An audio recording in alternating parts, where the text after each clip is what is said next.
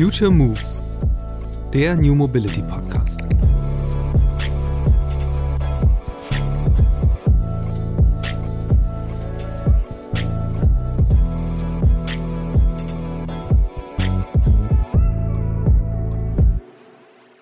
Also ich bin dann letztens durch mein Heimatdorf gelaufen und stelle fest, vor jedem Haus stehen zwei Autos oder drei.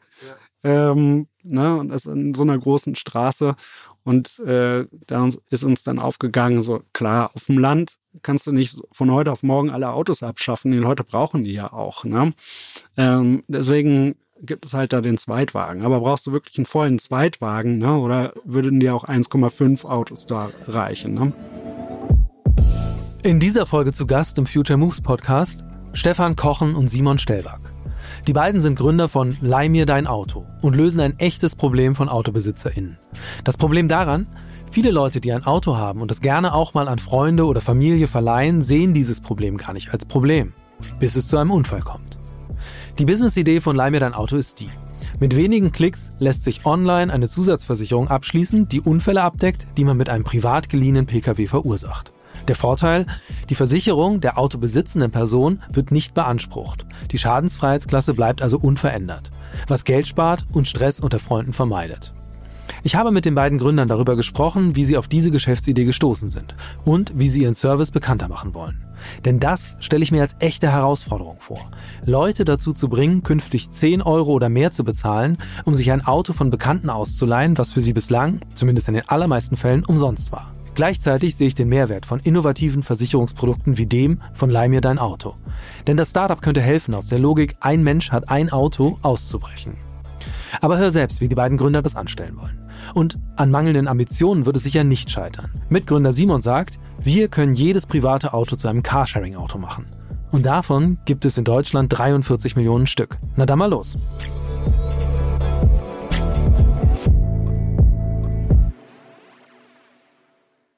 Werbung.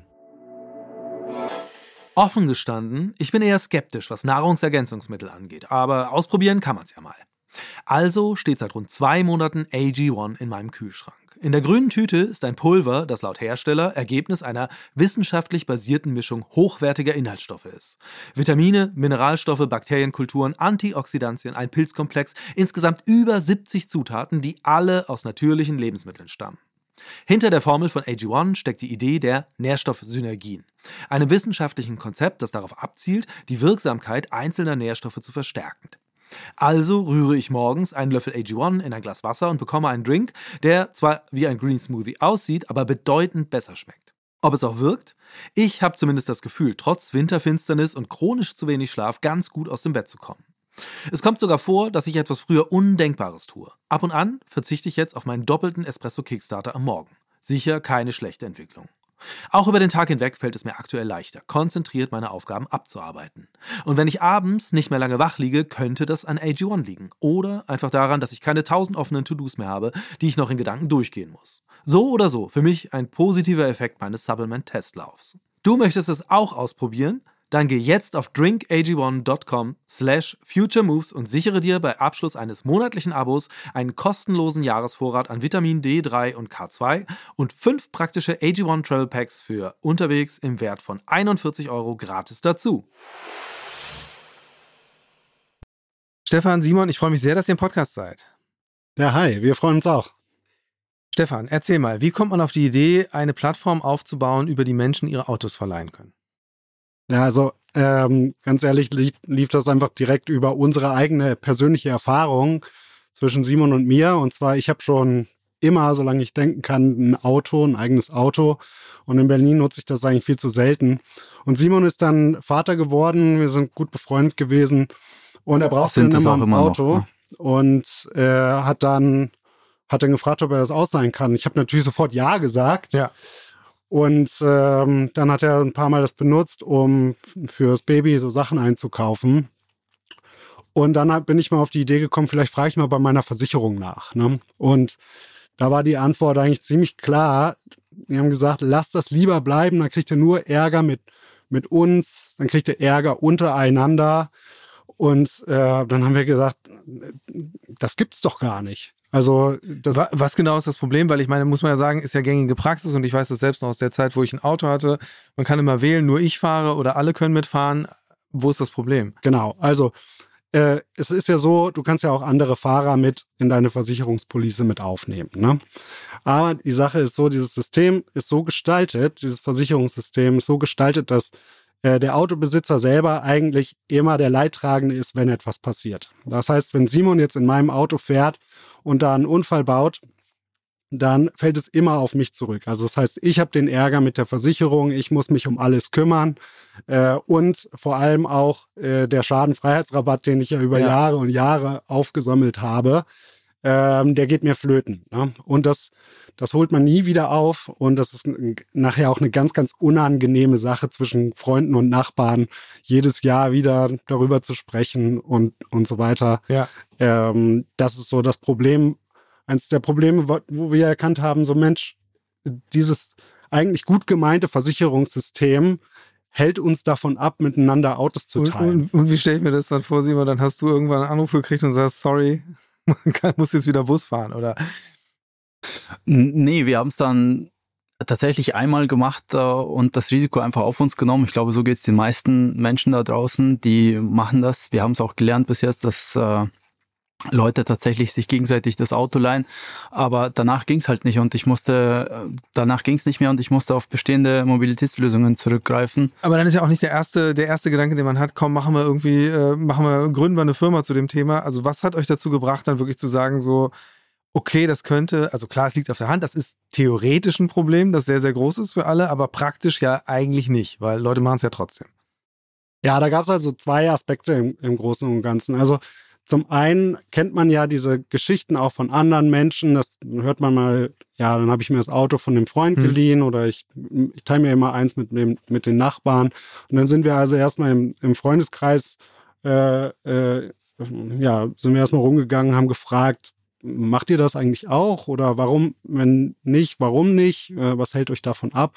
Und da ist uns schon aufgefallen, das geht äh, vielen Leuten so. Ne? Also entweder machen sie das und kennen die Risiken nicht, tragen ja. die Risiken oder äh, sie machen es nicht wegen dieser Risiken.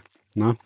Äh, und danach sind wir auch losgegangen und haben Leute einfach auf der Straße, auf dem Ikea-Parkplatz oder an der Tankstelle gefragt, äh, wie sie denn dazu stehen. Ne? Und da ist uns aufgefallen, das ist ein, ein Problem, was es sich lohnt zu lösen. So. Und dann zum anderen, Simon und ich kennen uns, äh, weil wir in der Vergangenheit so im Agentursetting äh, für viele große Automobilkonzerne mhm. und auch Mobilitätsanbieter Mobility-Lösungen entwickelt haben. Ich mehr von der Geschäftsmodellseite. Also in äh, welchen Bereichen? Viel im Carsharing-Bereich. Wir haben damals mit, mit Volkswagen gearbeitet, mhm. im ganz frühen WeShare-Team zum Beispiel. Auch viel mit Audi äh, gemacht und dann später mit Toyota, Kinto, mhm. ähm, diesen ganzen äh, Carsharing ja. äh, für Deutschland so mitentwickelt.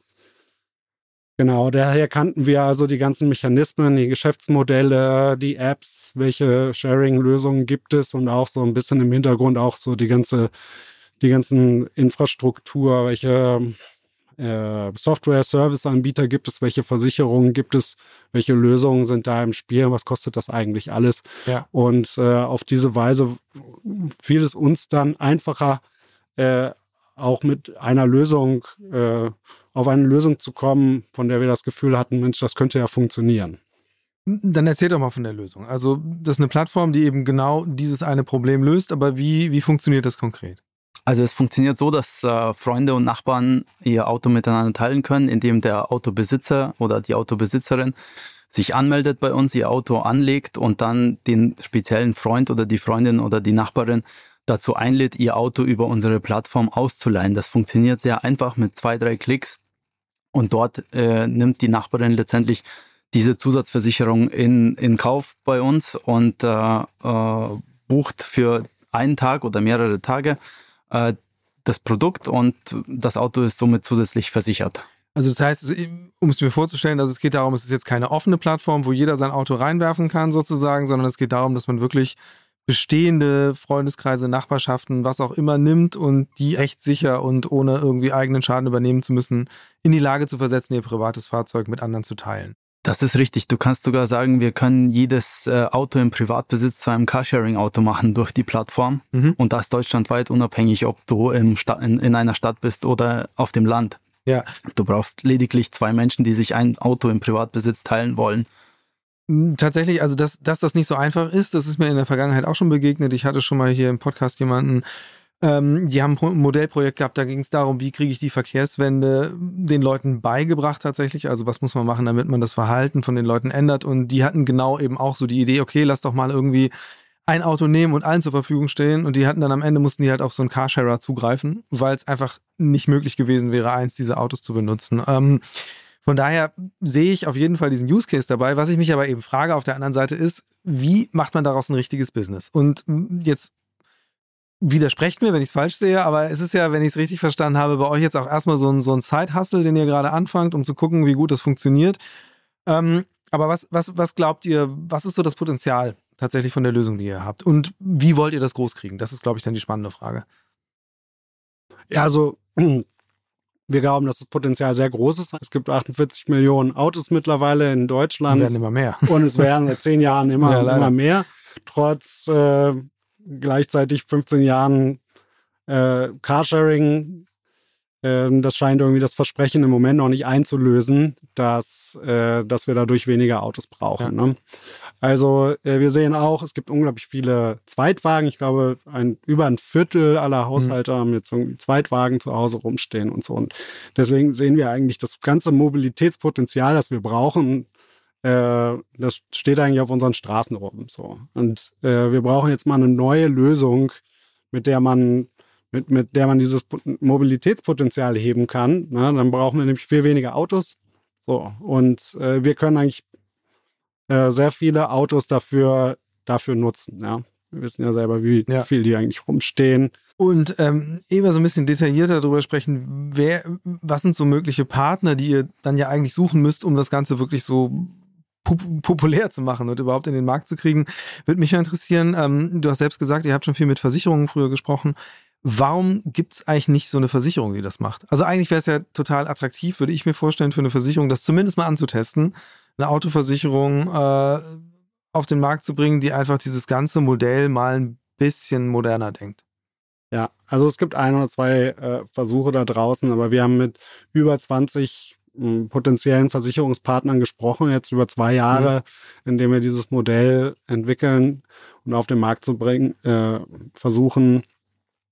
Unser Gefühl dabei war, dass, ähm, dass Versicherungen natürlich, wie es auch ihr Geschäft ist, erstmal eher risikoscheu sind. Ja, die rechnen ja. also immer in Risiken.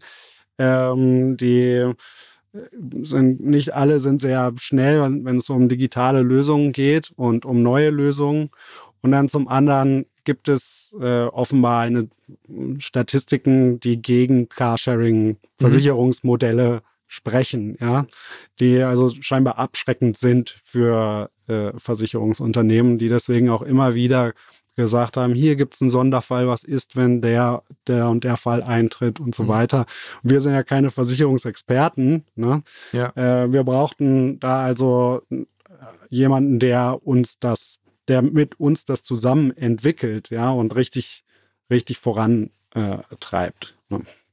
Um das vielleicht noch ein bisschen konkreter zu machen, Versicherungen haben ja seit Jahrzehnten äh, darauf hingearbeitet oder arbeiten immer noch darauf hin, dass es ein äh, Autobesitzer oder eine Autobesitzerin gibt und die fährt oder er fährt bis zum Lebensende mit dem gleichen Fahrzeug. Mhm. So, ich glaube, das bricht so ein bisschen das Geschäftsmodell oder auch die vielleicht Vorstellung bei den Versicherungen von den, von den Bedürfnissen, die gerade da draußen passieren oder entstehen und auch schon seit längerer Zeit da sind. Und vielleicht sind sie einfach nicht in der Lage, auch so schnell was auf die Straße zu bringen. Das kennen wir ja von vielen Konzernen, ja. dass das ein Problem ist. Wobei man tatsächlich ja dazu sagen kann, dass das Problem in Anführungsstrichen ja schon viel älter ist als eigentlich jetzt so ein Thema wie Carsharing oder so, weil ich meine, Leute haben schon immer ihr Auto verliehen. Ähm, lass, mal, lass mal zurückkommen zu eurem, äh, eurem Startup jetzt. Wie, ihr seid relativ frisch, äh, wie groß seid ihr und wer nutzt das gerade? Was sind so die ersten Erfahrungen, die ihr macht ähm, bis, bis, bis zu diesem Zeitpunkt jetzt? Ja, also wir sind gerade jetzt im August äh, gestartet. Seit August gibt es unseren Service da draußen am Markt. Wir haben erstmal gestartet mit einer Pilotphase, das heißt ein paar ausgewählte Nutzer, die, die das Produkt mit uns getestet haben und die ersten Fehlerchen da beseitigt haben und so weiter. Jetzt seit Anfang September, also auch immer noch sehr mhm. frisch, äh, ist es jetzt geöffnet für alle. Jeder kann sich anmelden, jeder kann sofort äh, ausleihen, verleihen über unsere Plattform. Und genau, also äh, in der Art wächst auch jetzt gerade unsere Nutzerbasis. Wir haben so äh, ein bis zwei Anmeldungen pro Tag ungefähr. Kannst du ausrechnen, wo wir denn da ungefähr stehen? Ja, okay. Äh, sehr überschaubar noch auf jeden Fall. Ähm, aber wo sind die Leute? Also ist das jetzt so eure Peer Group, also sprich sehr urban, oder habt ihr auch bewusst versucht, das ein bisschen zu streuen? Weil Hintergedanke ist, ich mir, kann mir ja vorstellen, dass das ja eigentlich eben ein total interessantes Modell sein kann für all die Leute, die irgendwo auf dem Land leben, da ihren Zweitwagen haben, der im Zweifel noch weniger als diese berühmten 23 Stunden am Tag äh, genutzt oder äh, viel noch länger rumsteht als diese 23 Stunden.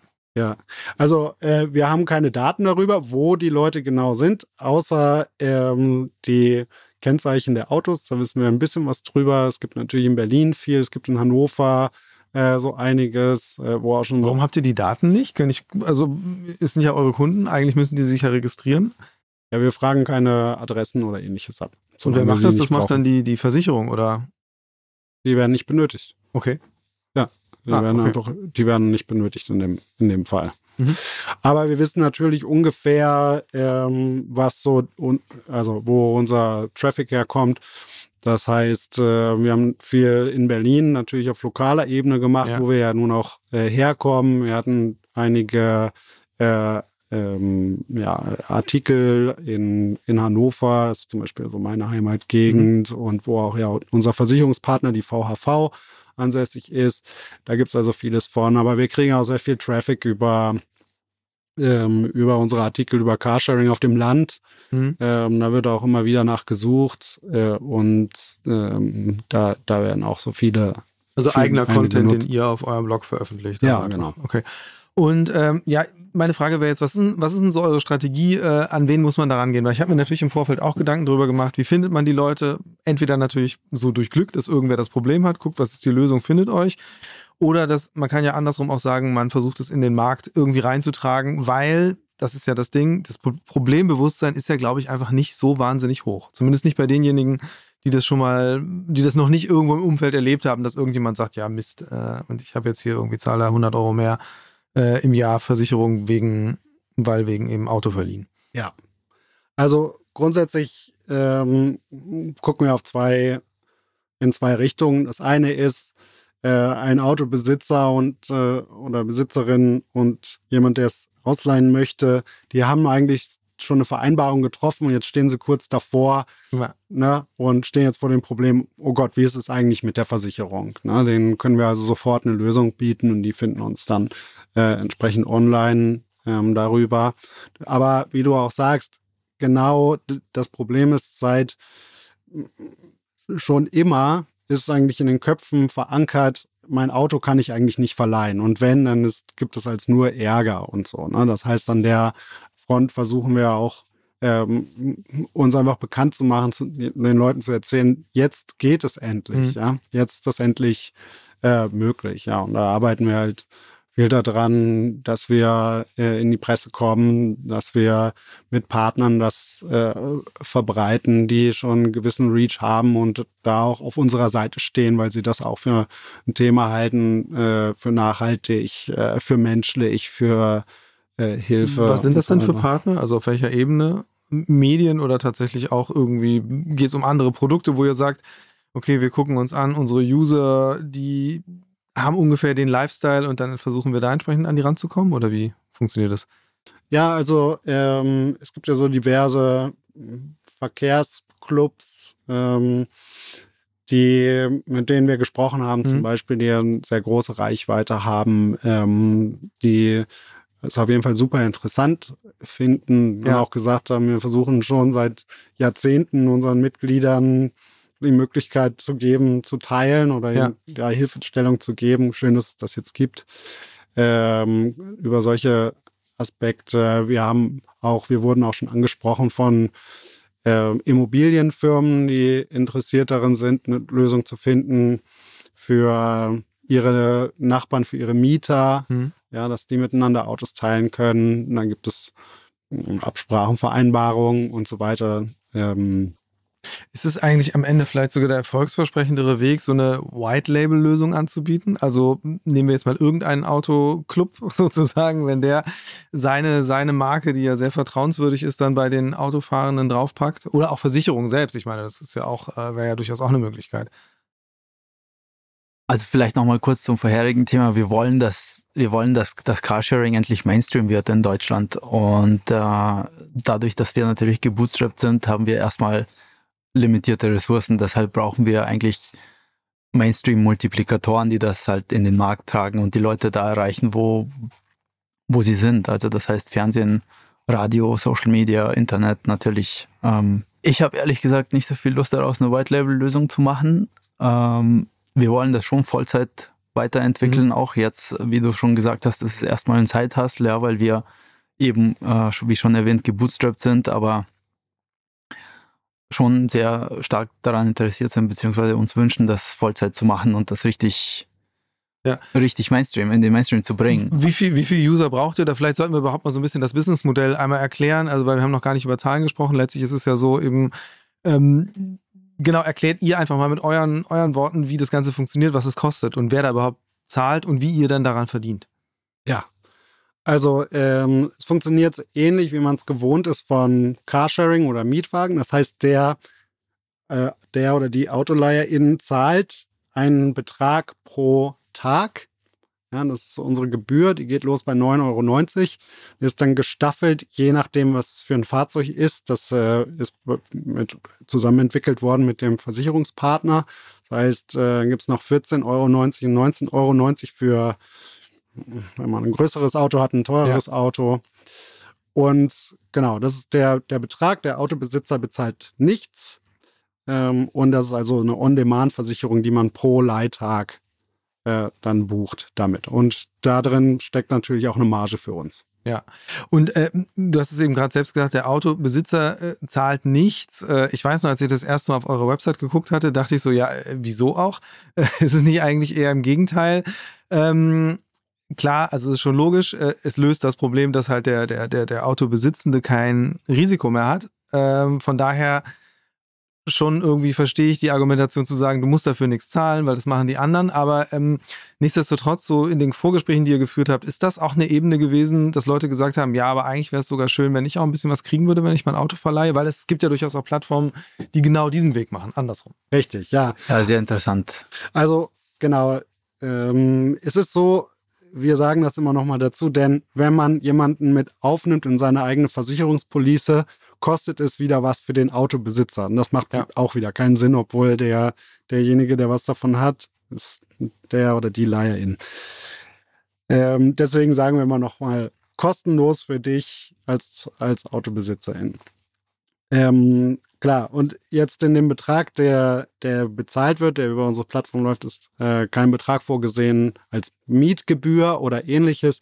Und das hat ganz viele unterschiedliche Aspekte. Und das ist auch gut deswegen, dass du es nochmal sagst. Denn ähm, zum einen, wir richten uns an Freunde und Nachbarn hier. Das heißt, wir machen hier keine Finanztransaktionen unter Fremden wie auf anderen Plattformen. Bei uns geht es um Freunde und Nachbarn.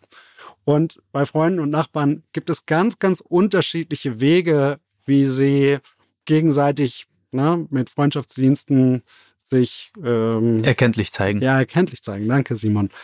Äh, das kann also einfach so sein, nimm doch mein Auto, es steht immer nur rum. Ja. Ach, ne, weißt du, dann lädst du mich, lädst mich das nächste Mal zum Essen ein oder gibt überhaupt keine Vereinbarung. Es passiert einfach so. Ne? So ja. war es ja bei uns beiden auch zum ja, Start. Ja, ist ja auch normal. Ne? Ähm, einfach Ne? Willst du halt einfach deinen Freunden helfen. Ne?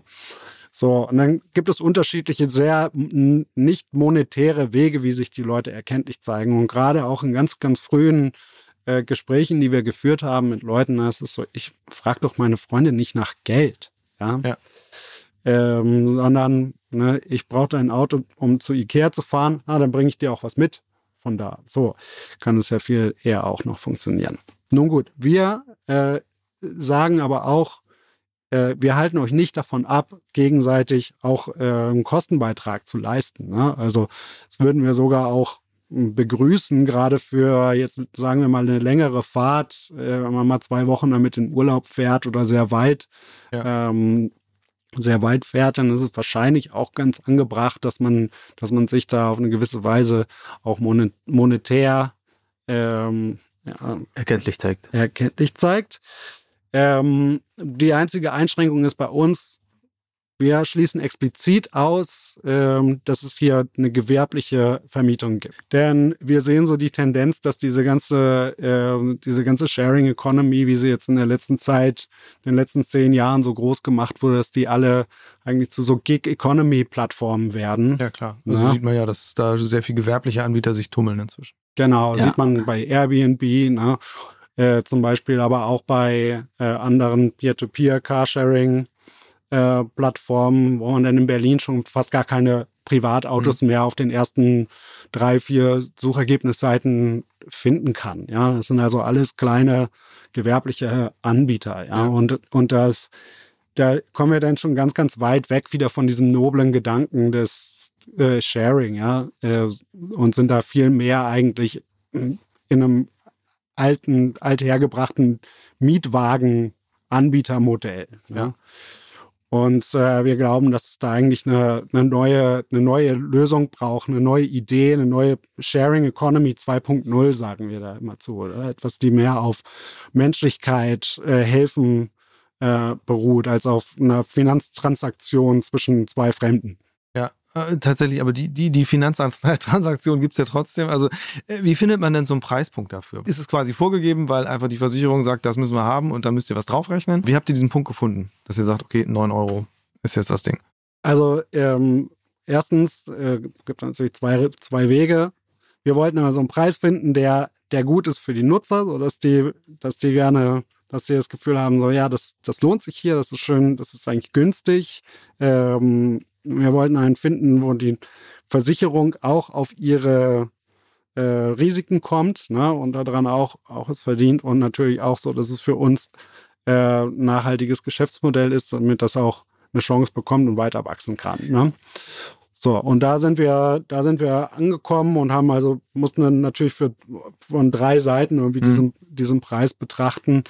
Äh, und so sind wir letztendlich da angekommen, ja. Das liegt aber auch, weil wir durch unsere Arbeit vorher im Agenturbereich ungefähr wussten, wo die, wo die Beträge und, und Preise für solche Versicherungen liegen ungefähr. Mhm. Und da, und da, da damit, ich glaube, das hat uns so die, die Absprung äh, gegeben, ja, von wo starten wir und was wollen wir eigentlich wie viel kann es kosten, wie viel darf es kosten, wie viel soll es kosten, damit es halt äh, für alle interessant ist, eine Win-Win-Situation, aber einfach deutlich günstiger als Miet Mietwagen. Ja.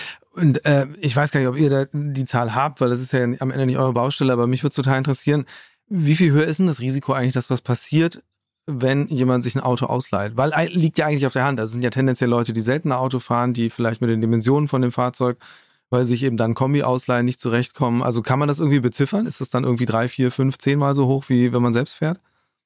Also äh, wir haben da keine Zahlen vorliegen, aber uns wurde in, Gespr in, Gesprächen mit Versicherungsunternehmen das immer wieder betont. Das ist also das Risiko ist höher, die Leute kennen sich mit dem Auto weniger aus, ne, fahren selber seltener mit dem Auto ähm, und so weiter. Ja, das, das ist schon auf jeden Fall gegeben, aber wir wissen es nicht genau. Ähm, zudem im Mietwagenbereich ist sowieso das Risiko immer höher. Klar, Carsharing auch. Man muss sich ja nur so ein Miles-Auto angucken, da sieht man ja, dass es auf jeden Fall die auch schon leiden, die Fahrzeuge. Ja, don't be gentle, it's a rental. das kennen wir alle, ja. Ist in der, ist in der Branche bekannt.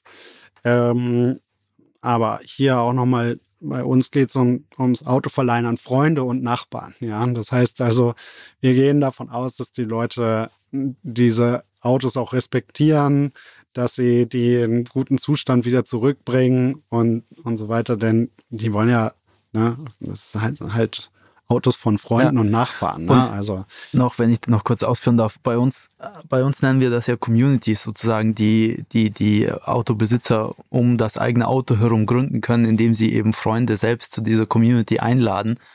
Und äh, dadurch schwindet das Risiko so ein bisschen, weil die Leute sich an das Fahrzeug gewöhnen.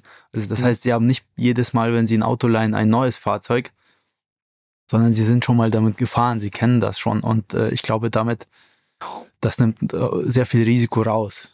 Ja, noch eine Frage, also die sich so ein bisschen äh, anschließt an das, was ihr eben gesagt habt. Äh, also Referenzgröße ist sozusagen der, der klassische Leihwagen. Äh, da seid ihr natürlich deutlich drunter. Äh, ist das auch das, was aus Perspektive von den NutzerInnen die Referenzgröße ist? Also, weil ich würde jetzt erstmal sagen, auf den ersten Blick, äh, wenn ich jetzt das Problembewusstsein erstmal nicht habe, weil ich nicht denke, oh shit, wenn ich Pech habe, dann kostet mich der ganze Spaß 200 Euro, nur weil ich mein Auto ausgeliehen habe, sozusagen an Versicherungsgebühren und Ärger und alles weitere, würde ich ja erstmal sagen, ähm, das ist schon jetzt kein unerheblicher Betrag, wenn ich jetzt einmal nur schnell einkaufen fahren will. Dann so ein Zehner dafür macht ja eher keiner wahrscheinlich. Genau, es gibt halt, es gibt halt bestimmte Nutzungsfälle, die wir abdecken und Nutzungsfälle, die an andere Mobilitätslösungen besser abdecken. Ne? Also genau, wir hatten jetzt auch letztens ein, eine Anfrage, da hat jemand gesagt, ja, Moment mal, ich könnte ja jetzt, wenn ich zu Ikea möchte, dann kann ich ja wahrscheinlich günstiger dahin fahren mit der Bahn und dann kaufe ich da ein und dann, wenn ich dann nach Hause fahre, dann nehme ich mir ein Taxi und dann ist es, ist es ja noch günstiger als die 15, 14,90, die ich aber leider mein Auto zahlen würde. Und da denke ich mal, ja, das kann, kann schon sein. Ja, das kann schon sein. Das, aber ich weiß auch nicht, das hat ja jeder so seine Präferenz. Ne? Wir sind ja letztens, äh, letztens hat äh, Simon mich äh, abgeholt äh, mit einem, was was Miles ähm, Tesla. Dann, da war die Fahrt am Ende 30 Euro und da äh, haben wir dann auch gedacht, so Moment mal, damit hätte er jetzt zwei ganze Tage sich mein Auto leihen können. Ne? Ja.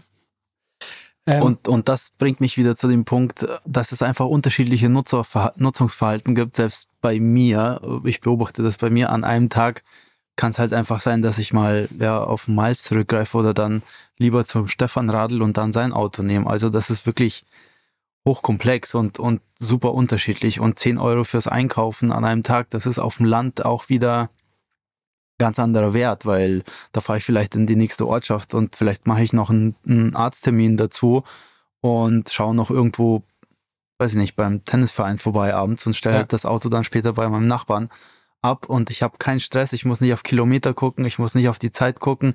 Ich weiß, ich habe das für 24 Stunden und das bleibt bei den 9,90 Euro.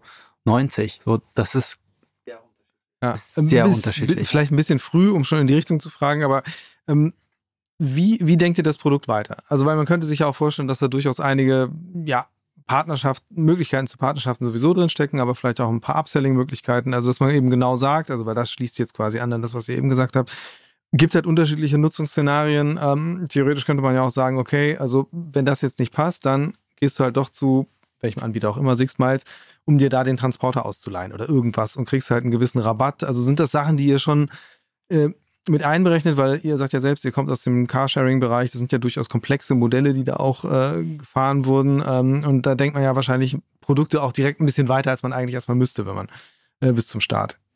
Das ist richtig in gewisser Weise. Also uns, uns lag am Herzen, dass wir jetzt erstmal starten und es so einfach wie möglich machen, für unsere Nutzer, aber auch für uns selber, ja, damit wir äh, damit auch schnell starten können und nicht eine riesen Programmiermannschaft dafür brauchen.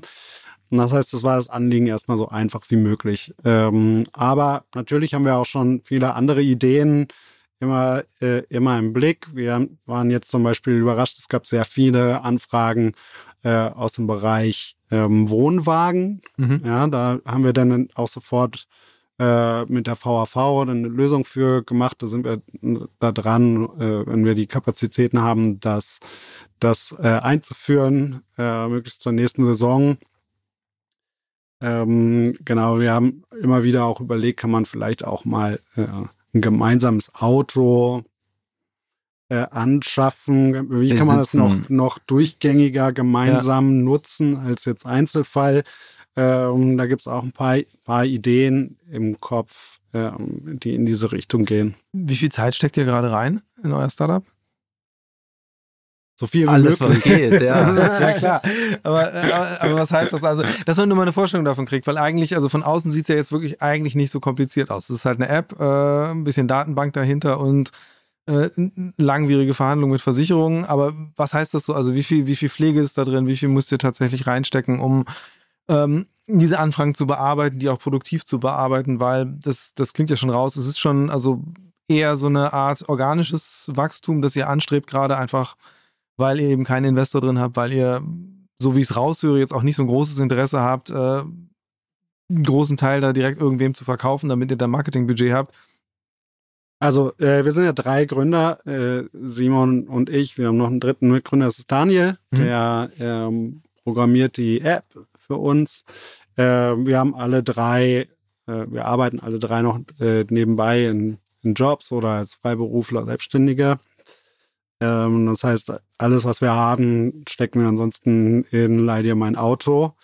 Das kann man äh, auf die Stunde genau nicht sagen, aber wir wollen natürlich, also es ist ja so, je mehr wir daran arbeiten, desto schneller können wir das monetarisieren in dem Sinne, dass wir auch uns ein Gehalt auszahlen können und dann noch mehr daran arbeiten und äh, das noch weiter zu pushen und zu entwickeln. Deswegen vielleicht, ja, ich weiß nicht, 20 Stunden die Woche. Hm, Das ist ja schon dann ein Halb Halbtagsjob. Ja, das sozusagen. ist schon ein Ja, das ist schon Halbtagsjob, ja. Nicht unerheblich.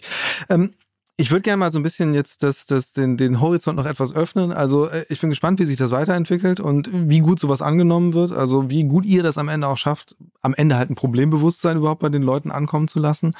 Ähm, was mich total interessieren würde, ihr seid ja eben schon sehr lange mit dem Thema New Mobility beschäftigt, äh, auf beruflicher Ebene. Ähm, was eure Erklärung dafür, warum das so wahnsinnig langsam ist? Also warum es so lange dauert?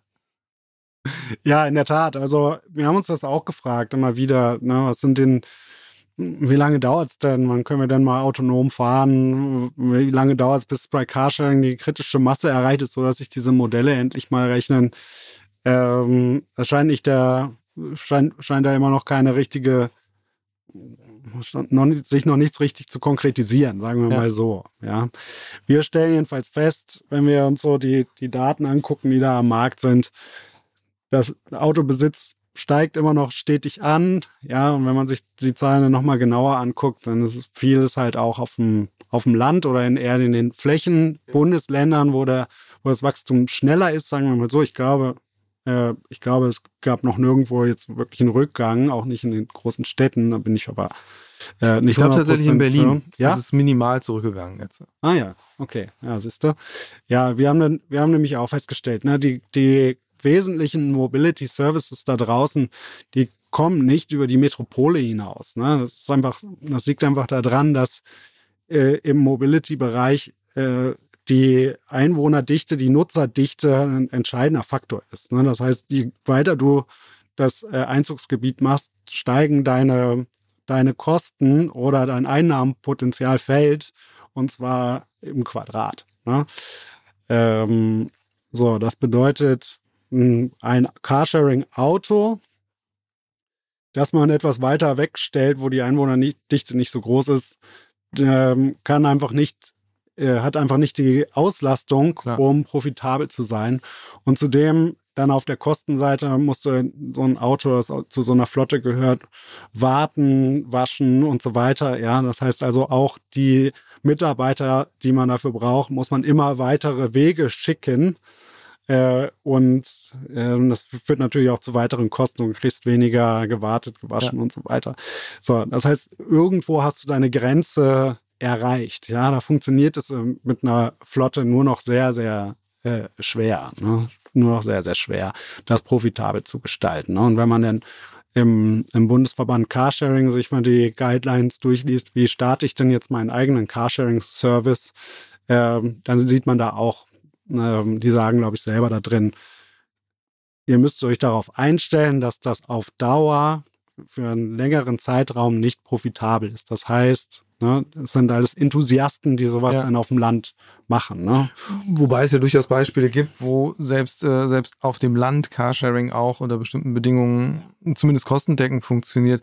Was mich ähm, interessieren würde, wäre, also weil das ist ja tatsächlich bei eurer Lösung, also ist ja auch ein, ein urbaner Need sozusagen, aus dem heraus das entstanden ist, äh, was wahrscheinlich viel damit zu tun hat, dass einfach Leute, die so eure Expertise mitbringen und eure Art äh, in, in Startup löst Problem äh, denken geschult sind, die finden sich einfach auf dem Land weniger. Aber eigentlich ist es doch eher ein Produkt für für das Land, oder was ihr macht. Es ist ein fantastisches Produkt fürs Land. Ja, es ist absolut ein Also super, was ich mich frage, Produkt war euch, das, war euch das auch, wann, wann war euch das klar, so wo eigentlich eure Hauptzielgruppe liegen könnte? Also wir wissen es noch nicht genau, ob das unsere Hauptzielgruppe ist, aber wir wissen, dass es dort auch funktioniert. Ne? Also und tatsächlich war es nicht der erste Gedanke, den wir hatten. Ja, der kam dann erst im Gespräch mit Nutzern und, und mit Leuten, die dann gesagt haben, das ist ja super, das kann ja dann da auch ähm, auf dem Land funktionieren oder hier, wo ich wohne. Ne? Oder auch in einer kleineren Stadt, der, ab 100.000 Einwohner werden ja schon ignoriert von äh, Carsharing und anderen Mobilitätslösungen häufig. Ne? Ähm, das kann ja auch da funktionieren. Da haben wir dann drüber nachgedacht und gesagt, so ja, stimmt ja eigentlich. Ne? Bei uns braucht es halt nämlich nur genau diese, diese zwei Leute. Ne? Aber Wobei- dazu kommt auch alle drei von uns, wir drei Gründer, wir sind alles Dorfkinder. Mhm. Ja, also Also da, br- da bringt ihr das Mindset dann doch mit. Genau. so Und- unterbewusst. Genau, von daher hatten wir auch die eigene Erfahrung, ne? Und sind ja dann auch, wenn wir, wenn wir in der Heimat sind, dann sehen wir ja auch, was da passiert. Ne? Also ich bin dann letztens durch mein Heimatdorf gelaufen und stelle fest, vor jedem Haus stehen zwei Autos oder drei. Ja. Ähm, ne? Und das in so einer großen Straße. Und äh, da ist uns dann aufgegangen, so klar, auf dem Land kannst du nicht von heute auf morgen alle Autos abschaffen. Die Leute brauchen die ja auch. Ne? Ähm, deswegen gibt es halt da den Zweitwagen. Aber brauchst du wirklich einen vollen Zweitwagen, ne? Oder Ja. würden dir auch 1,5 Autos da reichen, ne? Und gehst du dann auch mal hin und fragst die Leute, so wie die dazu stehen? Weil, also für mich ist ja nach wie vor so, dass das, ich glaube, das große zu lösende Problem ist ja einfach, den Leuten klarzumachen, ähm, das ist sinnvoll, dass du für was, was du bislang umsonst gekriegt hast, äh, jetzt auf einmal 9 Euro ausgibst.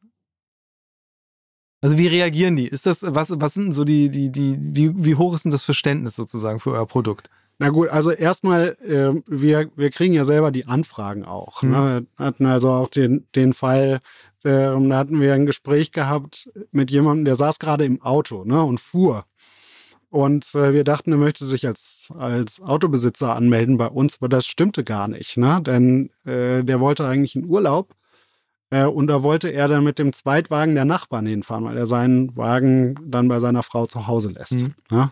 Also von daher hören wir diese Geschichten auch. Ne? Aber auch wenn wir, wenn wir über all dir mein Auto erzählen, wir reden ja viel darüber, ne? kommen die Leute von sich aus auch mit diesen Geschichten genau um die Ecke. Ne? Also zum Beispiel äh, war jemand schon länger auf der Suche und hat äh, hat mit seinen Nachbarn besprochen, eigentlich wäre es doch voll cool, wenn wir ein gemeinsames Auto hier irgendwo hinstellen und war also dann schon auf der Suche Mhm. nach sowas. Ne? Also ich war jetzt fünf Wochen in Bayern mit der Familie und wir haben kein eigenes Auto. Das heißt, wir haben tatsächlich eins von der Mutter meines besten Freundes geliehen. Mhm. Und ich habe natürlich auch mitbekommen, dass die Leute auch in dem Ort schon durch die lokale Presse, in der wir erschienen sind, Ja. auch gehört haben, dass ich so Carsharing-Service mache. Und äh, ich merke natürlich, die Aufklärungsarbeit, die wir leisten müssen, ist, glaube ich, auf dem Land viel größer. Ja, das, das glaube ich, und ein bisschen, ein bisschen das Paradox greift da ja, glaube ich, genauso, dass man eigentlich ja auch von der anderen Seite her argumentieren könnte, naja gut, aber du hast jetzt ein Auto. Was zahlst du dafür im Monat, äh, wenn du darauf, also den Zweitwagen, wenn du den auf den verzichten würdest, wie oft könntest du dir so eine Versicherung leisten? Klar, äh, ich finde es ein total spannendes Produkt. Ich bin auch total neugierig, ähm, wie gut das adaptiert wird und vor allen Dingen, was mich eben wirklich interessiert ist, weil das glaube ich ja äh, da viel drinstecken kann, generell für alternative Mobilitätsangebote, über welche Hebel, über welche Wege, über welche Partnerschaften ihr das dann größer kriegen werdet. Von daher bleibt mir da jetzt erstmal nur übrig, das zu beobachten weiterhin. Ähm, ich würde äh, gerne auf jeden Fall zu einer Rubrik noch kommen wollen, äh, hier äh, im Podcast. Und zwar ist es der Mix der Woche. Da geht es darum, äh, dass ich mit meinen GästInnen darüber spreche, wie sie selbst sich im Alltag bewegen. Eine Art und Weise, wie ihr euch bewegt, kennen wir jetzt schon. Äh, äh, wie sieht es sonst aus? Also wie seid ihr sonst im Alltag unterwegs oder auch auf der längeren Strecke, wenn es dann mal nach Bayern geht? Hauptsächlich mit dem Zug, manchmal auch mit dem, mit Stefans Auto tatsächlich, auch schon vorgekommen. Äh, in der Stadt mit dem Fahrrad hauptsächlich. Und auch manchmal Miles, ja, oder andere Carsharing-Lösungen. Ich bin kein E-Scooter-Fan. Äh, hab selber drei Fahrräder, deswegen muss ich mir nicht wirklich eins leihen.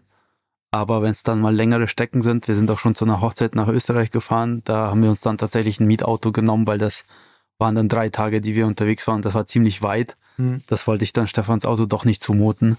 Wobei ich ihm sogar dann hätte äh, äh, Geld angeboten hätte dafür. Finde ich, ist ein anständiges Ding, das zu machen.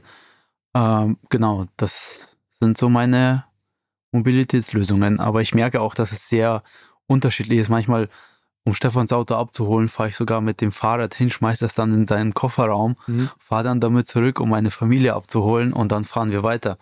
Also sehr, sehr individuell. Also ich bin leidenschaftlicher Fußgänger.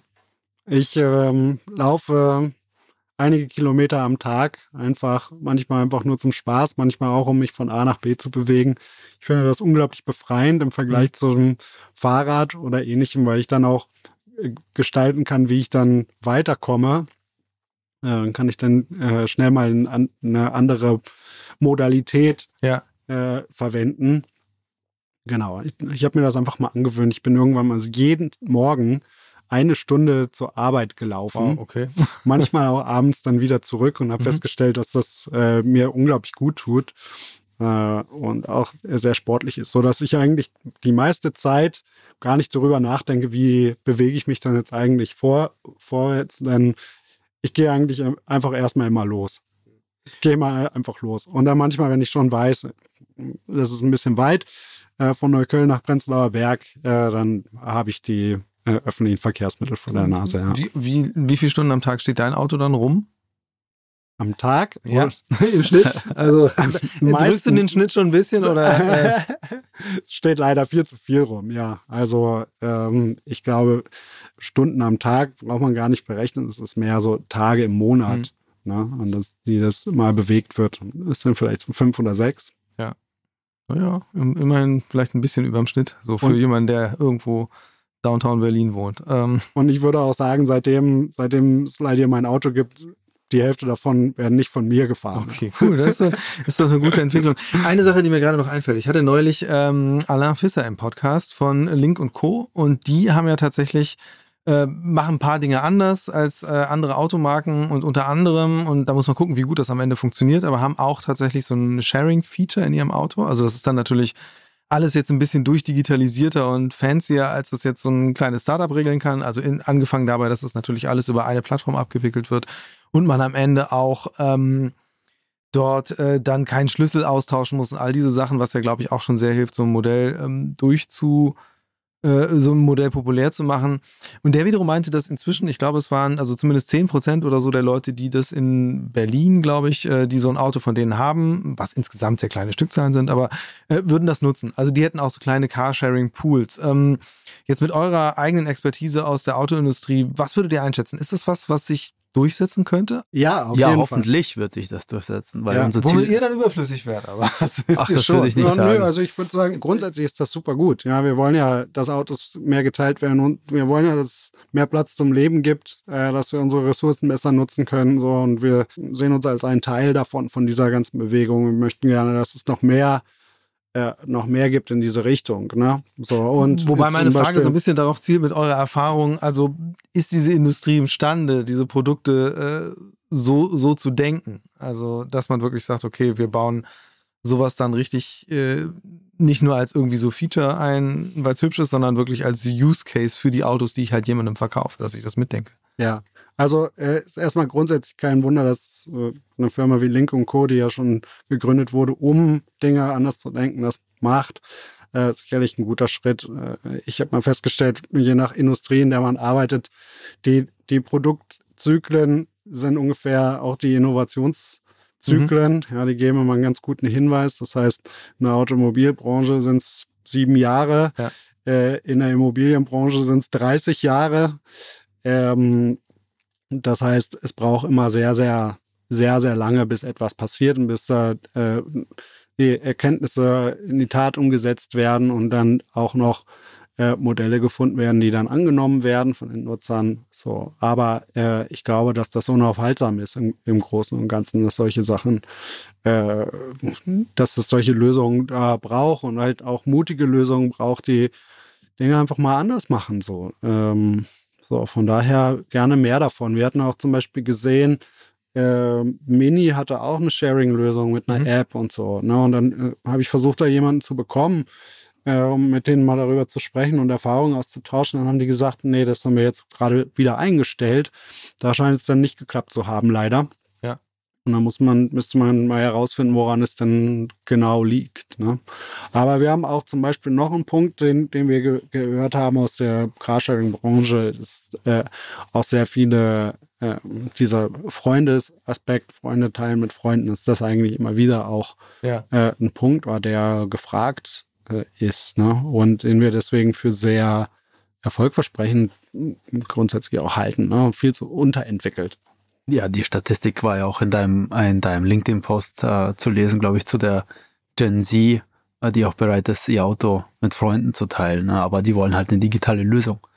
So, das heißt, äh, um auf die Frage vorher zurückzukommen, können die das, äh, die können das bestimmt. Äh, die Frage ist, wollen sie das langfristig und passt das in deren Strategie, weil wir haben ja auch schon gesehen, dass BMW und Mercedes hatten ja ihre Carsharing-Lösungen, die wurden verkauft nach Frankreich und so, weil es irgendwie, weil sie nicht ja. dran geglaubt haben. Also können, glaube ich, ja, wollen, wird sich zeigen. Dann hoffen wir, hoffen wir, dass einfach die Zeit noch nicht bereit war und dass am Ende dann so eine, so eine, so eine Pionierlösung, wie ihr die habt, vielleicht dann eben auch, das ist ja vielleicht dann auch eben das Learning aus diesen ganzen Erfahrungen, die man gesammelt hat, dass eigentlich dann der Freundeskreis oder die Nachbarschaft die, die Gruppe ist, die man mit so einer Lösung als erste vielleicht sogar ansprechen sollte, auch wenn das dann am Ende eben nicht so technisch High-End ist, wie das da bei manchen OEMs dann direkt durchdekliniert wird, sondern eben eher so ein, so ein ganz klassischer Sharing Economy Ansatz ist. Ich danke euch ganz herzlich für die Einblicke in äh, euer Produkt, eure Überlegungen, eure Strategie und was ihr davor habt und drücke euch auf jeden Fall die Daumen, denn äh, ja, jetzt geht's an die Drittwagen und dann an die Zweitwagen und dann gucken wir mal, dass die Straßen endlich freier werden. Vielen Dank. Danke, Christian. Future Moves, ein Podcast von OMR und Hamburg Messe und Kongress.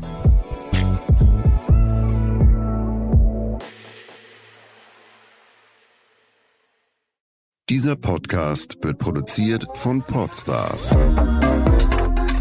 bei OMR.